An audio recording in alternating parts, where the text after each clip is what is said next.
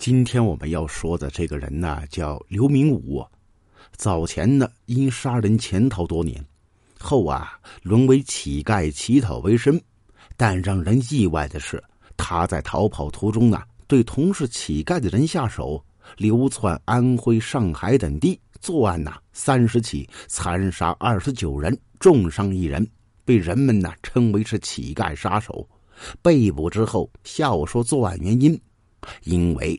他们脏，事情的起因呢，还要从二零零二年说起。在二月末啊，合肥警方呢接到市民电话，称呐在某大桥底下发现一名被烧焦的尸体，怀疑有人呐杀人之后抛尸在这儿。警方在接到报警之后，第一时间呢赶到现场进行调查，因为并没有接到有人报警称家里边有人失踪了。当时技术条件呢相对来说比较落后，所以呢一时间呢也很难确认死者的身份。再加上啊尸体灼烧严重，更难提取到有效线索。即便如此呢，警方还是尽可能呢搜寻有效信息，但始终啊一筹莫展。就在他们毫无头绪的时候，再次接到报警电话，在三月六号清晨，有人报警称合肥市明光路。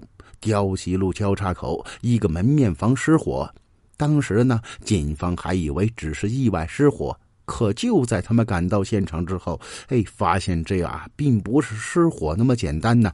在火势扑灭之后，警方在现场发现一个烧焦的头颅，很显然呐，就是有人故意纵火，想要毁尸灭迹。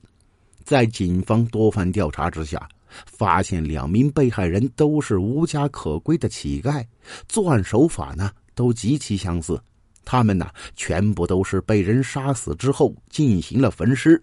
经过警方初步的认定啊，这两起案件都是一人所为，因为这两人之间呢并没有什么联系。乞丐所接触的人呢更是鱼龙混杂，一时间呢确定凶手可以说是难上加难。根据分析呀。警方认定嫌疑人再次作案的可能性很大，唯一的方法就是尽快侦破案件。为此啊，这警方专门成立了专案组进行调查。可就在大家毫无头绪的时候，三月十七号，他们呢就再次接到报警，称在某路口发现一具尸体。他们急忙前往现场的展开调查。经过确定，死者身份呢也是一名乞丐。跟之前两起案件作案手段相同，当时大家心里啊，通通的不寒而栗呀。在短短不到一个月的时间，当地呢就发现三具尸体。四天之后呢，又传来噩耗，在街头发现一具尸体。当时警方呢倍感压力，市民呢纷纷陷入恐慌当中，一到晚上，通通闭门不出，生怕呀会遭到报复。安徽政府啊，高度重视此案。合肥警方面对前所未有的压力，他们立誓一定要侦破此案，还被害人一个公道，还社会一片安宁。根据现场勘查走访，民警发现呐，这死者呢均为乞讨人员，而且都是被凶手用刀或者是砖块致死之后，将其尸体进行焚烧。要说抢劫，那也不大现实。乞丐已经居无定所，身上更不可能有钱财，但也不可能是仇杀呀。毕竟多名死者并没有联系，平常都是乞讨为生。要说有相同仇人，也不大可能。警方实在想不到这作案动机呀，只能从案情呢继续分析。经过多番讨论，他们呐初步认定凶手呢也应该是乞丐。他们的作案目标只有跟自己一样的乞讨人员。当时啊，有人怀疑是不是这些人经常欺负凶手，所以这人才会伺机报复。可在大量走访调查之后，警方呢立刻排除了这一想法。他们在调查中发现了一个惊人的线索。在两千零一年二月至十月期间呢，从江苏徐州、宿迁以及安徽泗县等地，已经连续发生十多起乞讨人员被杀案件。凶手作案手法那是如出一辙呀！他的目标呢只有一个，那就是在街上的乞讨者。凶手还是一个连环杀人犯。随后啊，警方将目标放在那些乞讨者身上，甚至还有派出所的部分干警呢，伪装成乞讨者，为了能装扮更为真实，他们呢跟大部分乞讨者一样，穿着破破烂烂，饿了就强忍恶心，在垃圾桶里边翻找食物，甚至啊还吃别人剩下的食物，为的就是能够吸引凶手上钩。可这嫌疑人呐也极为警惕呀。因为只能确定他作案目标是乞丐，但被害人并没有什么共同地方，凶手应该是随机的找寻目标，这无疑呀加强调查难度啊！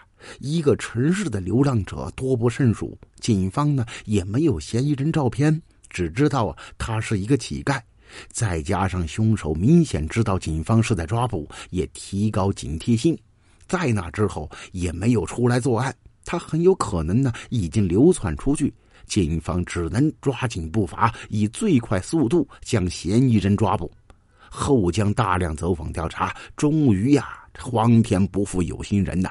他们呢，在一个公交站牌附近呢，发现一名形迹可疑的乞讨者。他身穿皮大衣，头发蓬乱，就蹲在公交站台上，手中呢还拿着一个卷起来的报纸，里边不知道包裹着什么。他呀不敢跟人对视，且眼神是躲躲闪闪。他们呢便例行的过去询问和调查，结果发现这报纸里边包裹的竟然是一把血迹斑斑的大刀。当时啊，他就被警方带回来接受调查。面对警方讯问，刘某呢刚开始支支吾吾，始终不正面回答警方的问题。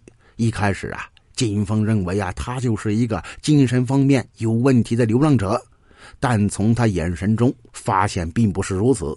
面对这种情况，警方呢也不着急，在连续审问之下，他呀还是败下阵来，可有满嘴的谎话。他谎称呢自己名叫谭仁红，是湖南人，因为家里边穷，自己呢又不想打工，只能乞讨为生，带血的刀具也是自己捡的。但事实并非如此。警方在多次调查之后，发现他连名字都是假的。他的真名叫刘明武，出生在一九六零年，老家在贵州省松桃县。此时呢，他意识到自己呢再也瞒不下去，就将杀人焚尸的事情全部说了出来。当警方问他到底杀了多少人，他表示啊，自己也记不清楚了。作案动机呢，还要从数十年前老家的一起凶杀案说起。根据刘明武交代，自己出生在一个贫困家庭，因为家里边穷啊，没上过多少学，早早的就辍学打工。一九九二年，跟村干部因琐事发生争执，当时一气之下，将村干部的儿子残忍杀害。为了躲避警方抓捕，他呀隐姓埋名，化名为谭仁红，一直靠着乞讨为生。按理说啊，他自己呢就是一名乞丐，为什么还会对其痛下杀手呢？这刘明武啊，给了一个震惊众人的答案。他说：“我觉得乞丐很脏，就算杀死他们，警方呢也很难抓到。可终究是法网恢恢，疏而不漏啊。”他也为自己的恶行付出残忍代价。他承认呐，自己在流浪期间多次用石头、刀子等方式将乞讨人员杀死，并且焚烧尸体。但具体的作案多少起，他自己呢也记不清楚了。经过调查，刘明武在逃亡期间呢，先后作案三十多起，他自己已经交代杀害数量在二十九人。警方有确凿证据的有二十三起，杀死二十二人，杀伤一人。案件经查，事实清楚，证据确凿。六月十八日，金安区警方向检察院移送审讯起诉。